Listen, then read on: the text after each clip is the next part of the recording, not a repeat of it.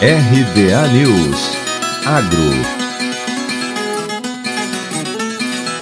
Cientistas da Universidade de São Paulo, da Embrapa Meio Ambiente e da Universidade Federal de Minas Gerais analisaram a importância das bactérias, leveduras e fungos para as abelhas sem ferrão e concluíram que existe uma forte relação de dependência entre eles. Os micro-organismos contribuem fornecendo suprimentos alimentares, ajudam na digestão e conservação dos seus alimentos e ainda protegem as abelhas de doenças.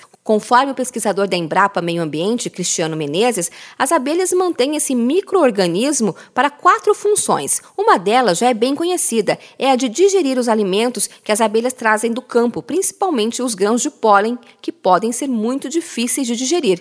Os microorganismos ajudam a quebrá-los em substâncias mais fáceis de absorção.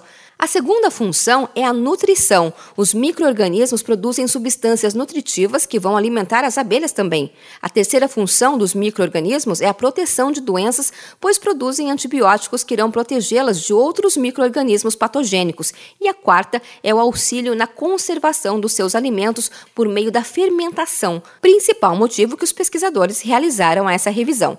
Cristiano explica que como elas estocam a sua comida por muito tempo, tanto o néctar em forma de mel quanto o pólen, esses micro-organismos são essenciais para a vida das abelhas.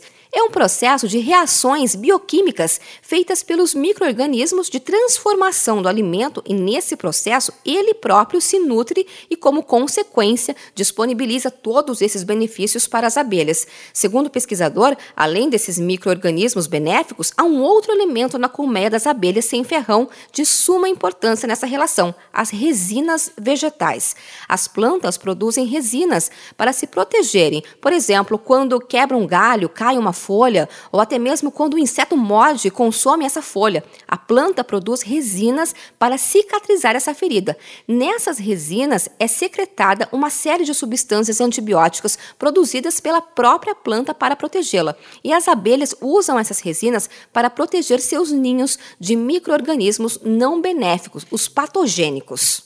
De Campinas, Luciane Yuri.